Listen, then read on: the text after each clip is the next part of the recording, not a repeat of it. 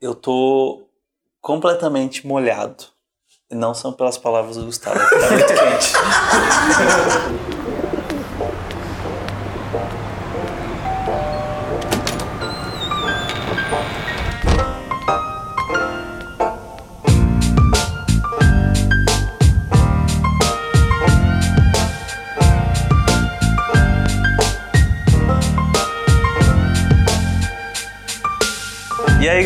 sejam todos muito bem-vindos a mais uma Sala 1604.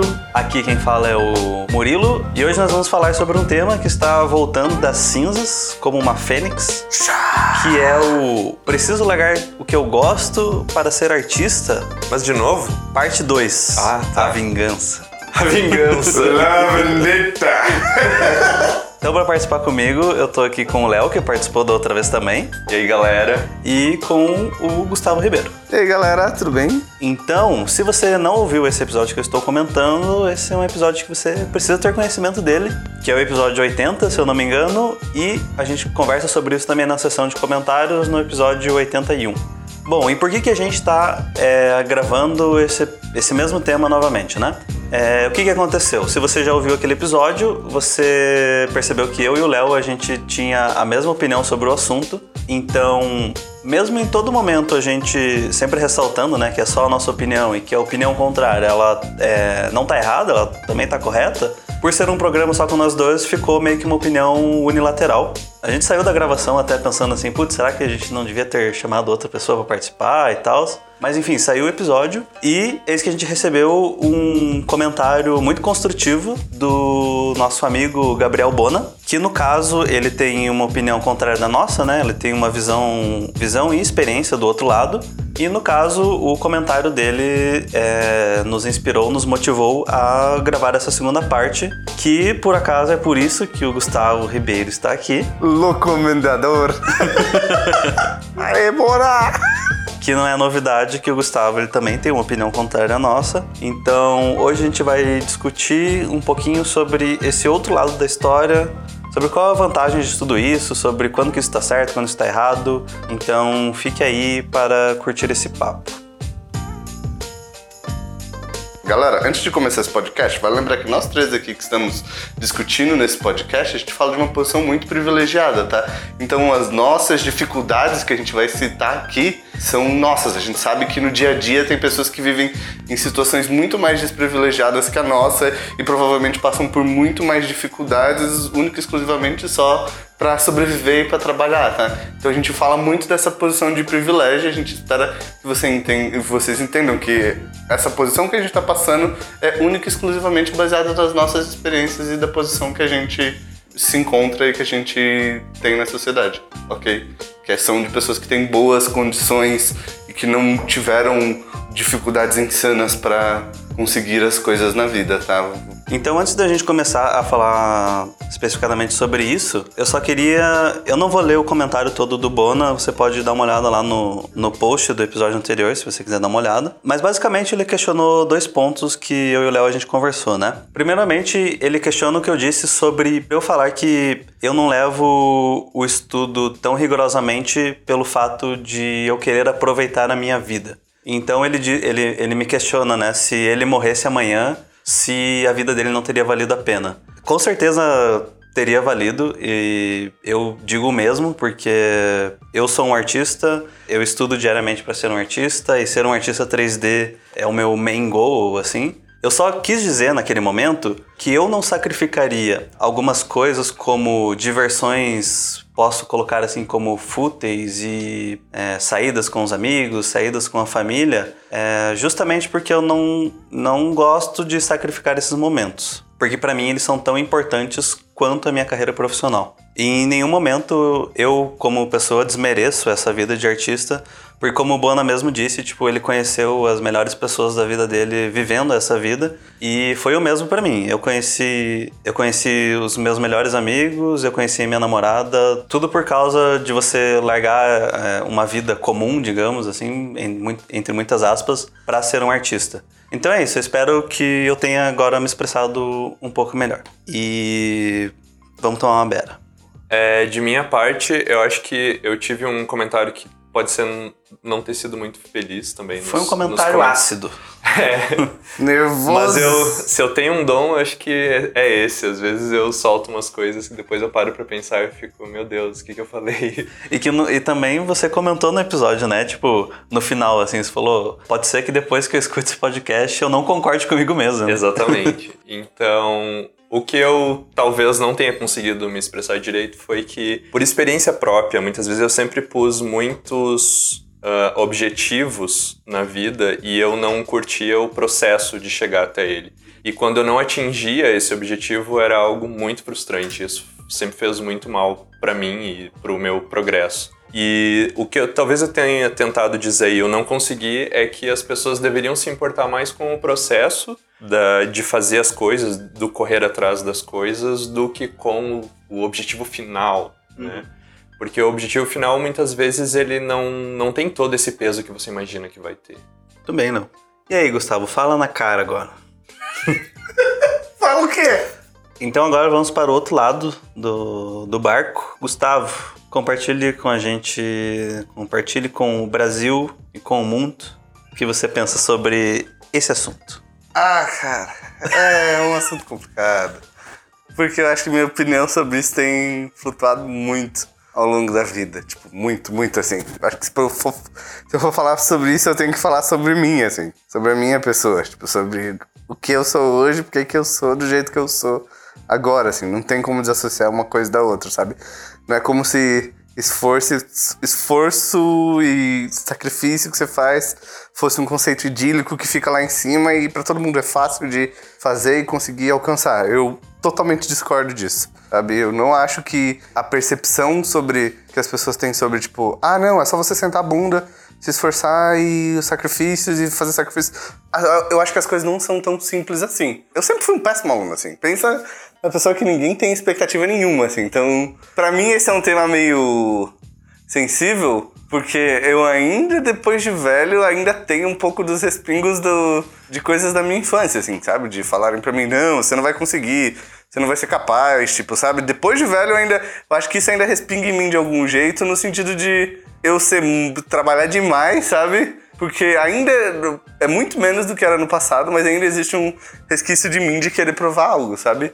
De querer provar um ponto. E aí eu acho que a gente entra numa questão, tipo, muito pivotante, porque eu acho que nada que acontece acontece só por acaso, acontece só por. Ah, só porque eu, você tem que querer muito, você tem que querer muito fazer alguma mudança, é, mudar ou conquistar. Pra você fazer algo grande, eu acho que você tem que ter uma determinação absurda, assim, sabe? Muito absurda. Isso vai muito além de talento e qualquer outra coisa. Mas eu acho que tiveram momentos na minha vida que, tipo, como eu tava falando, que mudaram, moldaram essa percepção minha em relação ao que, que é o sacrifício e o que, que eu tinha que fazer.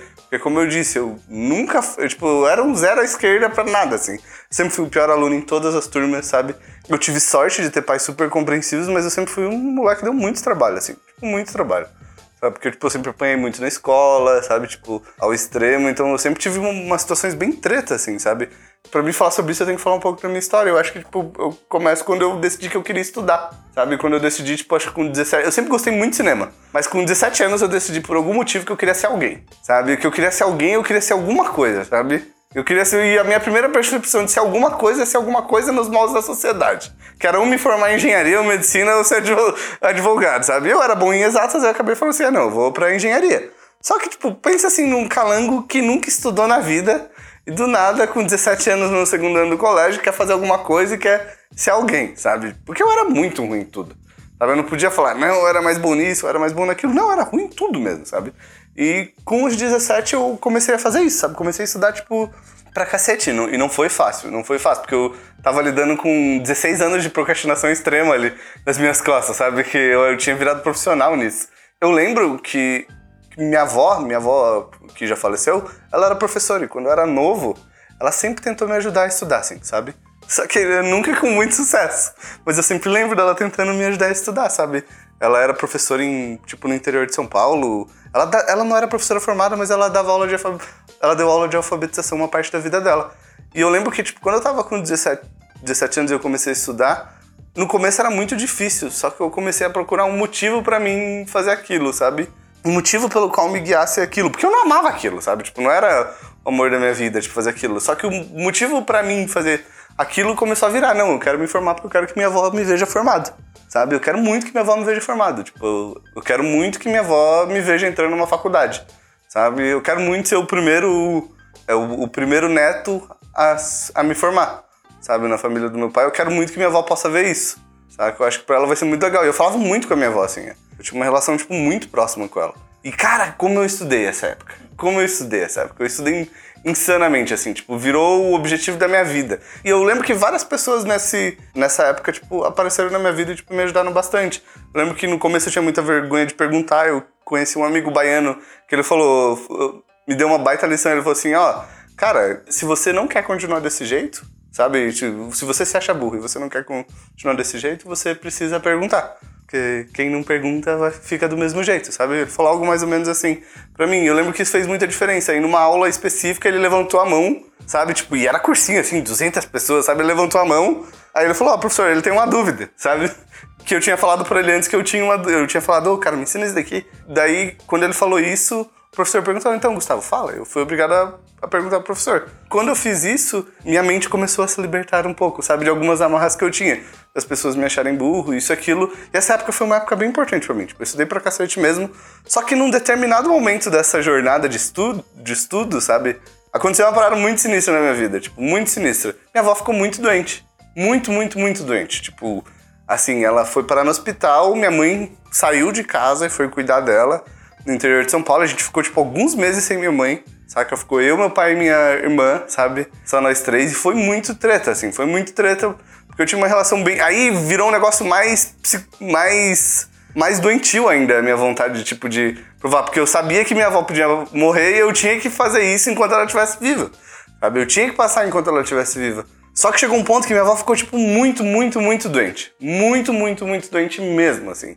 Sabe? E meu pai, eu e a minha irmã decidimos sair de, de Curitiba e visitar minha avó.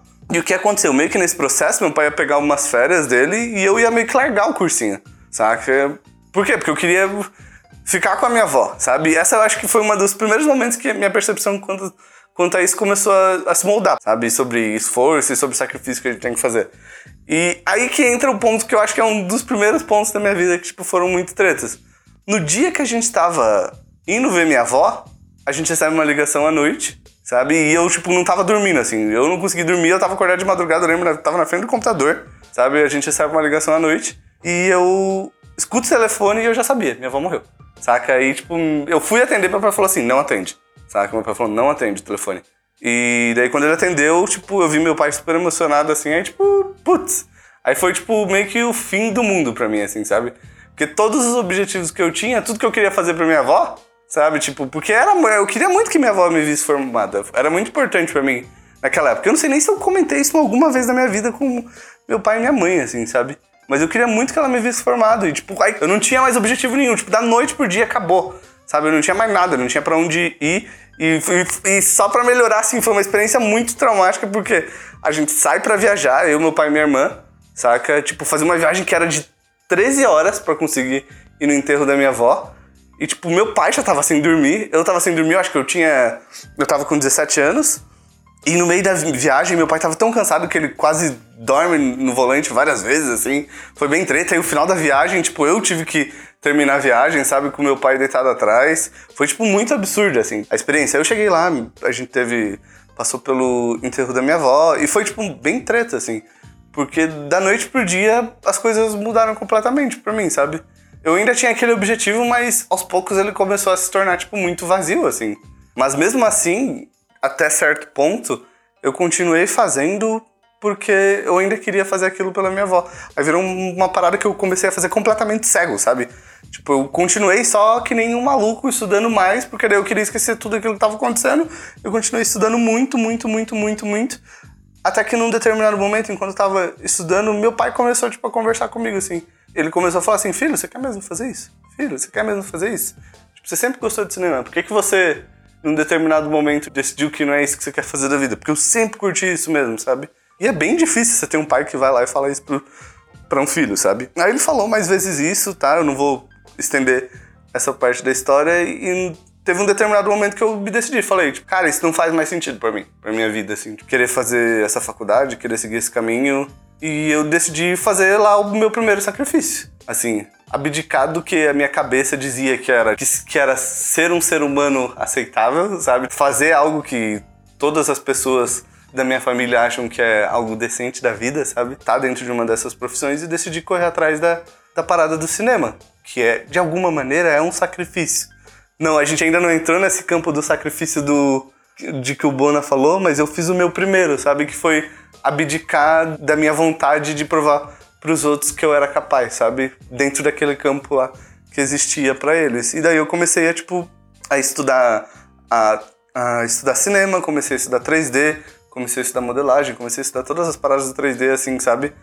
É, de uma maneira tipo muito insana assim, sabe? Eu estudava muito, muito, muito, muito, muito mesmo. Eu fui para São Paulo, daí eu morava com a minha outra avó, tipo, eu morava em Mauá, para quem conhece São Paulo, é muito longe. E eu estudava, tipo, no Itaim Bibi. Dava uh, três horas para ir, três horas para voltar. Eu andava, tipo, para economizar no. Pegava, andava 8 quilômetros, sabe, para chegar até uma parte. Andava quatro para chegar até o trem e depois andava mais quatro para descer a Paulista inteira até Itaim Bibi. Foi uma época bem massa na minha vida, assim. Que gostoso que é morar em São Paulo. que, mas a, aí você entra na questão que eu, que eu falei lá dos primeiros tipos de sacrifício, assim, que eu, que eu comecei a fazer, porque eu não tinha mais meus velhos, eu não tinha mais ninguém, sabe? E eu comecei a, a falar, não, é isso que eu quero, é isso que eu vou fazer, e já era assim, sabe? E aí que tá, passa-se cinco, passa cinco anos não, passa-se três anos eu volto, é, eu tô de volta em Curitiba e eu tô entrando na faculdade de artes. E daí eu entrei na faculdade, um curso de artes, para quem fez curso de artes sabe, curso de artes é massa, mas não vai te formar em porra nenhuma. Saca? Pra nossa área não serve para muita coisa, tipo, me formou como ser humano. Aí foram mais cinco anos dentro do, da faculdade, tipo, estudando no tempo livre, assim, sabe? Em todo o tempo livre que eu tinha da faculdade, eu estudava pra caramba, assim, sabe? Eu estudava muito pra gente, pra mim conseguir me encaminhar.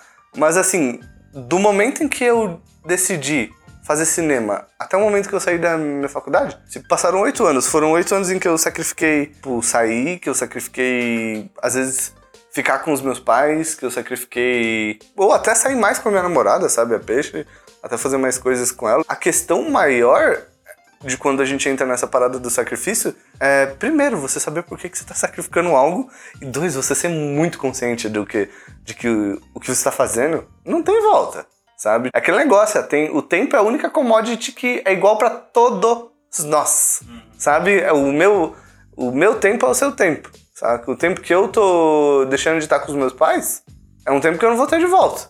Sabe? É um tempo que eu não vou ter de volta. E todo esse tipo de decisão é uma decisão consciente. Eu não acho errado você sacrificar. Eu acho que dentro de qualquer jornada assim que você vai fazer, não sou um cara que acredita muito em talento, sabe? Eu não boto muita fé nisso. Mas eu boto muita fé que as pessoas que realmente mudam a parada, sabe? Que realmente mudam o meio que elas estão fazendo, são as pessoas que. E que eu acho que isso é uma parada muito rara, assim que são as pessoas que acreditam que dá para fazer uma, alguma parada impossível, alguma parada que ninguém acredita, sabe? Uma coisa que e para fazer isso você precisa sacrificar coisas.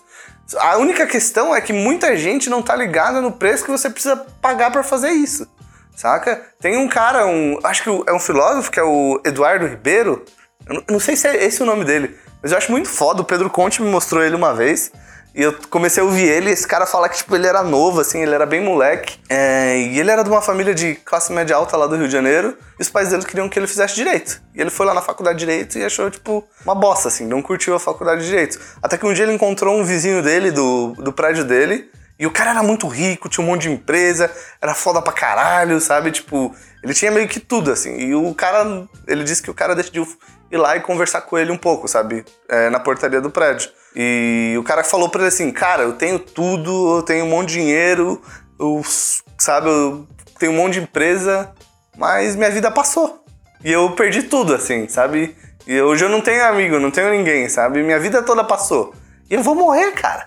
Eu vou morrer, eu não tenho como comprar esse tempo de volta, sabe? Aí que tá. Dentro dessa coisa do sacrifício, uma coisa para mim que é muito importante é que se eu vou me sacrificar algo na minha vida, é, tem que ser por uma parada que muito vale a pena, sabe? Tem que ser por uma parada que muito vale a pena. E até certo ponto, quando o Léo falou, tipo, de, do jogo e de, de filme, eu acho que o sacrifício que vale a pena é quando a gente tá sacrificando algo que pode mudar a vida de outras pessoas. Sabe? De fazer algo que vai inspirar a vida de outro, outras pessoas, sabe? Não ser uma crença limitante que, não, eu tô fazendo um bagulho só pra mim, só pra minha pessoa. Pra me provar pros Ou, é, ou outros. pra me provar pros outros, sabe? Eu acho que nesse ponto que você falou agora é exatamente onde pega ah, o comentário do Bona com relação a que ele escolher esses sacrifícios levou ele a conhecer muitas pessoas. Sim. Ou seja, para ele, é, no caso dele, e é claro que de muita gente, esses sacrifícios levaram a frutos maravilhosos. Sim. Mas a gente sabe que não é o caso de todo mundo. Tem gente que sacrifica é, de uma maneira ruim, né, pra, É, pra você. E eu acho que era esse ponto que a gente queria tocar na, naquele momento, assim. Sim, e eu acho que aí que entra a questão do equilíbrio, sabe? O equilíbrio tá ligado à questão de você se perguntar por que, que eu tô fazendo esses sacrifícios, sabe? Por que, pra quem, o que, que significa isso pra mim? Tipo, pra mim isso é muito importante no sentido assim, eu não tô fazendo nenhum sacrifício porque eu quero ganhar um prêmio, porque eu quero ganhar muito dinheiro, porque eu quero ter um helicóptero, sabe? Ou porque eu quero ter uma ilha, ou porque eu quero fazer uma vi- viagem pra Punta Cana. Não é por isso. É, chega um ponto. Porque tudo isso, todos esses tipos de objetivos, eles são muito rasos. Tipo, é passageiro, beleza. Depois você ganhar um prêmio, o que, que você vai fazer? Saca? Depois você comprar o helicóptero, qual que vai ser o. O que, o, o que vai ser que vai te mover, sabe? Eu acho que, tipo, se você vai sacrificar algo, tem que ser por amor a alguma coisa, sabe? E pra mim é o amor ao cinema, assim. Porque eu amo pra caramba isso. Eu quero, tipo, o, o que me move é ser cada vez melhor nisso. Só que isso não me isenta de ser consciente nos meus atos, sabe? De. de quando você gosta muito de uma parada e quando você se esforça muito pra ser alguém nisso e você quer, tipo, realmente com todo o coração. Ontem até o Rafa falou na live sobre uma parada da Fernanda Montenegro, um vídeo dela que um que ela fala que o garoto foi lá e perguntou pra, pra ela: "Ah, eu quero muito ser ator". Ela falou: "Não seja". Sabe? Se você chegar em casa e você começar a se sentir mal, e você começar a sentir algo que te incomoda, e você não se sentir bem, e você sentir um negócio que, tipo, que te incomoda lá no fundo, ok, venha, comece a ser. Saca? Eu acho que dentro disso tem uma parada muito importante, sabe? Que é. Se a gente ama uma parada, a gente se importa muito com isso, sabe? A gente se importa muito com isso. E aí entra um ponto assim, que eu acho que o sacrifício, algum dele, por mais mínimo que seja, em diferentes níveis, e se você quer ser muito bom em alguma coisa, sabe? Ou se você quer ir em algum lugar que alguém nunca foi, ele vai haver, não tem como. A questão é de você equilibrar isso de uma maneira para que ele tenha, primeiro, o menor efeito colateral possível em você, sabe? Tipo, em mim, eu tô dizendo, eu tô falando isso porque eu sou o pior exemplo disso, saca? Eu sou o pior exemplo desse tipo de, de equilíbrio. Eu já fui o pior exemplo desse tipo de equilíbrio, sabe? É, eu fiz isso de uma maneira que completamente fudia o meu psicológico, sabe? Então eu acho que é muito importante, se você vai sacrificar, é, se você tá disposto a sacrificar algo pela arte, ou pelo esporte, ou por qualquer outro objetivo, sabe? Mas pelo amor que você tem a, co a coisa, é igual um relacionamento, sabe? Tipo, é, você ama algo, algo te ama de volta, mas ele, se ele te ama de volta, não perfeitamente, mas com seus defeitos, sabe? Quando você encontra um parceiro na vida, você tem que acaba encontrando alguém que tem os defeitos que você escolhe aceitar. No caso da arte ou do, do que vocês forem fazer, isso vai ter um monte de defeitos, vai ter um monte de. vão ter vários preços que você vai ter que pagar para você chegar onde você quer, sabe?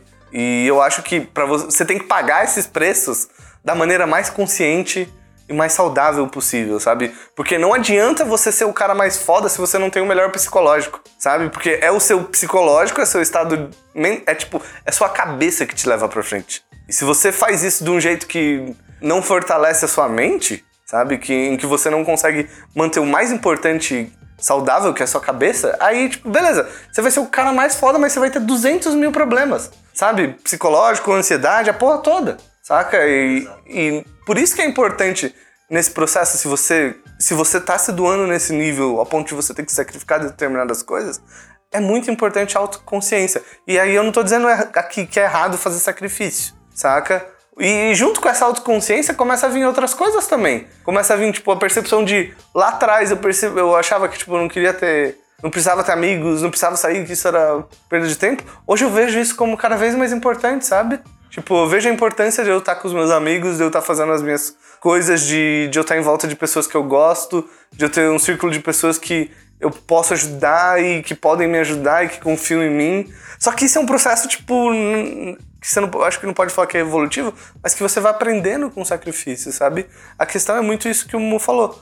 Tem pessoas que seguem num caminho que elas vão. que você acaba sacrificando sua vida. Dark Side. É, sabe? E esse não é o ideal. O ideal é algo como o Bona falou, tipo, Sim. dentro dessa jornada, ela ser uma jornada compartilhada, sabe? De você encontrar mais pessoas que querem fazer o mesmo que você, de você fazer isso junto com seus amigos. Não quer dizer que é aquele negócio. Por você fazer algo que você gosta, não quer dizer que isso te precisa fazer, que isso precisa fazer você sofrer, que você precisa se isolar com isso, sabe? É, um- é uma. Acho que é uma crença limitante a gente achar que a gente vai conseguir chegar num lugar sozinho, sabe? É uma crença muito limitante isso, sabe? Você achar que eu vou sair daqui pra cá, daqui pra lá, sem ajuda de ninguém. Tipo, de alguma maneira, os amigos que o Bona tem ajudam ele psicologicamente, motivam ele, sabe? Inspiram ele, ou ele inspira os amigos e vice- vice-versa, o André sabe, no grupo dentro que eles têm. Saca? E a mesma coisa aqui com a gente, sabe? Eu acho que isso é muito importante, assim. E o processo de. O sacrifício acaba virando lucro. É, exato. Saca? Você sacrifica um aspecto da vida, mas ao mesmo tempo você descobre um outro, sabe? Quando a gente vê o sacrifício, a gente vê como algo ruim, sabe? Você tá perdendo algo. Você tá sacrificando uma parte de você, saca? Mas por outro lado, você pode estar encontrando uma outra parte, sabe? Uma outra parte que você não sabia que existia.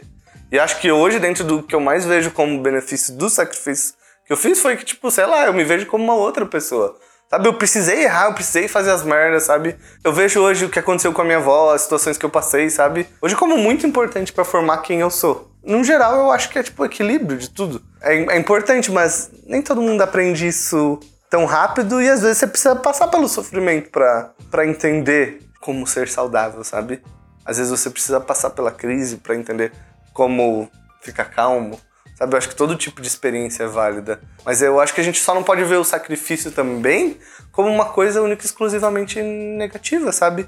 Dentro de, do sacrifício pode, podem surgir coisas boas, sabe? E hoje eu vejo assim, sei lá, eu sacrifiquei muita coisa. Se eu não tivesse sacrificado tudo isso, eu acho que eu não veria tão bem quanto eu vejo hoje, sei lá, o valor da minha família, sabe? O valor dos meus amigos, o valor de tudo na minha vida, assim, no nível pessoal, sabe? Porque meu é bizarro, porque meu sonho foi sempre fazer filmes com os meus amigos. Mas por algum motivo, no meio dessa jornada, eu me isolei ao extremo, sabe? Eu tive que dar uma vo- volta. Mas foi um período que você disse que não tinha amigos também. Não, é, exato. Então, tipo, você querer fazer filmes com os amigos, mas sem amigos, Não tem como. não tem como. É certo? por isso que eu falo sobre aquela parada de autoconsciência, sabe? Às vezes a gente segue um caminho que é um caminho cego, sabe? Que é um caminho cego, um caminho solitário, e eu acho que esse não é. Talvez esse. Não que não seja um bom caminho, mas acho que esse não é o melhor caminho, sabe? Acho que um bom caminho é sempre quando você tem pessoas ao seu lado. É claro que você tá sozinho não vai te impedir de chegar em algum lugar. Isso pode dificultar para você sua jornada psicologicamente. Lembrando aqui que eu também não sou psicólogo, eu não sou especialista em porra nenhuma. Eu tô falando única e exclusivamente baseado na minha percepção. Acho que tudo que a gente vai fazer na vida tem que ter equilíbrio, assim. É, no sentido de você saber quando é hora de trabalhar e quando é hora de parar, sabe? Quando você é importante você sair, quando é importante você ficar. E até no equilíbrio de- no sentido de saber dizer não. Putz, às vezes você tá doido pra sair. Mas, cara, não, eu preciso fazer isso, porque isso é o que eu quero a longo prazo, sabe? É, eu, eu tenho um ponto de você fazer as coisas e um ponto de você deixar de fazer as coisas. Eu acho que é sempre uma balança bem, bem tênue. Cada um vai encontrar a sua medida, não tem uma medida certa, sabe? Pra mim foi uma parada mais de se isolar. Eu não acho que tenha sido tão bom, sabe? Hoje eu vejo que eu tô meio que. hum, agora no final do curso eu tô nessa. Eu voltei pra essa situação de isolamento extremo, porque eu preciso terminar o filme, mas assim, eu vejo como. Mas aí que tá, você tem. Você sabe quando isso vai terminar. É, exato. O teu sacrifício, o teu sofrimento, o isolamento, ele tem um deadline. É, O, o, o que, a minha questão é, é as pessoas que põem um objetivo tão lá na frente que passam muitos anos nesse ritmo. Eu, Sem enxergar um deadline, uma hora pra você parar. É. Entende? Eu acho, assim, eu tenho meu objetivo, eu tenho meus objetivos que são muitos, assim, mas uma coisa que eu acho que é o que é o mais importante, assim, eu dificilmente lembro deles, sabe? Tipo, dificilmente lembro deles. Por quê? Porque às vezes quando você, que eu acho que isso é uma parada que mu- mudou muito pra mim, foi que quando eu pensava muito no resultado final, isso me dificultava muito no processo, sabe? Me dificultava muito o processo. Porque você sofre por antecipação, Exato. E hoje eu prefiro fazer o seguinte: eu tenho meus objetivos, eu tenho eles no bolso. Eu gosto de ser surpreendido ao longo do- da jornada. Nossa, aquilo que eu pensei lá três anos atrás acabou de acontecer. Nossa, aquilo que a gente planejou há quatro anos atrás aconteceu. Aquilo que a gente pensou seis meses atrás aconteceu, sabe? Porque eu tô aqui hoje porque eu me inspirei em cima de um monte de gente que também fez um monte de sacrifício, sabe? E eu quero também poder inspirar outras pessoas a fazer mais, maior, melhor, sabe? Explorar o nosso meio de outro jeito, sabe? Ver o, o limite do nosso meio, sabe? Tanto do cinema, tanto dos jogos, e levar os nossos meios até o limite. Até porque a gente tá no Brasil, gente. Pra gente é tudo mais treta. A gente tá na terra onde a gente tira leite de pedra, assim, sabe? Então, se você não faz sacrifícios, a gente não consegue chegar em lugar nenhum. A questão é como você fazer esses sacrifícios e como você equilibrar isso na vida. É, é óbvio que se a pessoa vai fazer alguma coisa, ela precisa de equilíbrio, porra. E a gente tem a sorte de o quê? De fazer algo que a gente ama. Saca? Tipo, algo que a gente ama pra caramba, assim. É, a dificuldade e o sofrimento de fazer isso é algo que tá embutido como qualquer coisa na vida, assim. Se você ama essa parada, você nunca vai querer deixar de fazer isso. E automaticamente você sempre vai querer ser melhor nessa porra. Sabe? E automaticamente você vai estar sempre em conflito com isso. Vai estar sempre se redescobrindo com isso, sabe? Se você tá fazendo porque você quer melhorar no seu meio, porque você quer ser melhor nisso, sabe? Única e exclusivamente por isso, não por causa de dinheiro ou por causa de como os outros pensam de você ou por causa do que os outros vão pensar de você, você vai lidar com isso pro resto da vida. A questão é você calcificar sua cabeça, sabe? Pra saber lidar com essas situações. Saber lidar, tipo, com a hora em que você cai, sabe? E pra você levantar um pouco melhor, sabe? Hoje eu vejo que eu lido com isso, eu tenho muito a crescer. Ainda nisso, ainda nesse sentido. Mas eu vejo que hoje minha cabeça tá muito mais calejada, sabe? Em relação a quando eu chego num ponto que eu vejo muita dificuldade. Antes eu ficava muito mal, sabe? Hoje eu ainda fico mal, mas eu me sinto. Eu, eu sei que quando eu tô chegando nesse ponto é porque provavelmente algo muito legal vai acontecer, sabe? Então eu acho que se a gente gosta de algo, essa jornada é inevitável, sabe? É- é, eu gosto disso desde que eu me conheço por gente, sabe? E eu, ao longo da minha vida, tenho feito milhões de sacrifícios por causa disso, sabe? E uns foram ruins, outros foram bons. Mas eu acho que no fim eu não mudaria nenhum deles pra estar Exato, onde no eu final hoje. vale a pena. É, sabe? No final vale a pena. Saca? No, no- no meu caso, é, valeu muito a pena, sabe? Então é muito de como você vê as coisas também, sabe? Sabe? E se, e se você faz algo que você, gosta, caralho, por que estudar e sentar a bunda pra fazer algo tem que ser algo ruim? É, eu sei que é fácil falar e é difícil fazer, saca? Mas do mesmo jeito que você lembra que você tem que cagar todo dia, sabe? Se você gosta de algo, você tem que lembrar que você tem que estar ali no grind, estudar e ralar pra melhorar todo dia, sabe? Essa parada, se você gosta de algo, você quer conviver isso pro resto da vida. Do mesmo jeito que você lembra de escovar os dentes e cagar, você vai lembrar, tipo, porra, eu preciso, sei lá, é, surfar, ou eu preciso modelar, ou eu preciso escrever, ou eu preciso fazer o que eu quero, porque isso é um vício, não é uma parada que você, nossa, você tem, por mais que você encontre a dificuldade ao fazer, você sente a necessidade intrínseca de fazer, saca? Não é porque você sente a necessidade porque que você não vai sentir a dificuldade na hora de fazer, mas você precisa fazer. Porque sem fazer isso você não se sente completo. Sem fazer isso você não se sente inteiro, sabe? Você quer se doar para aquilo de algum jeito. Pode ser a ideia mais errada do universo que eu tô falando, eu não sei, saca? Mas é o- a minha visão pra isso, sabe?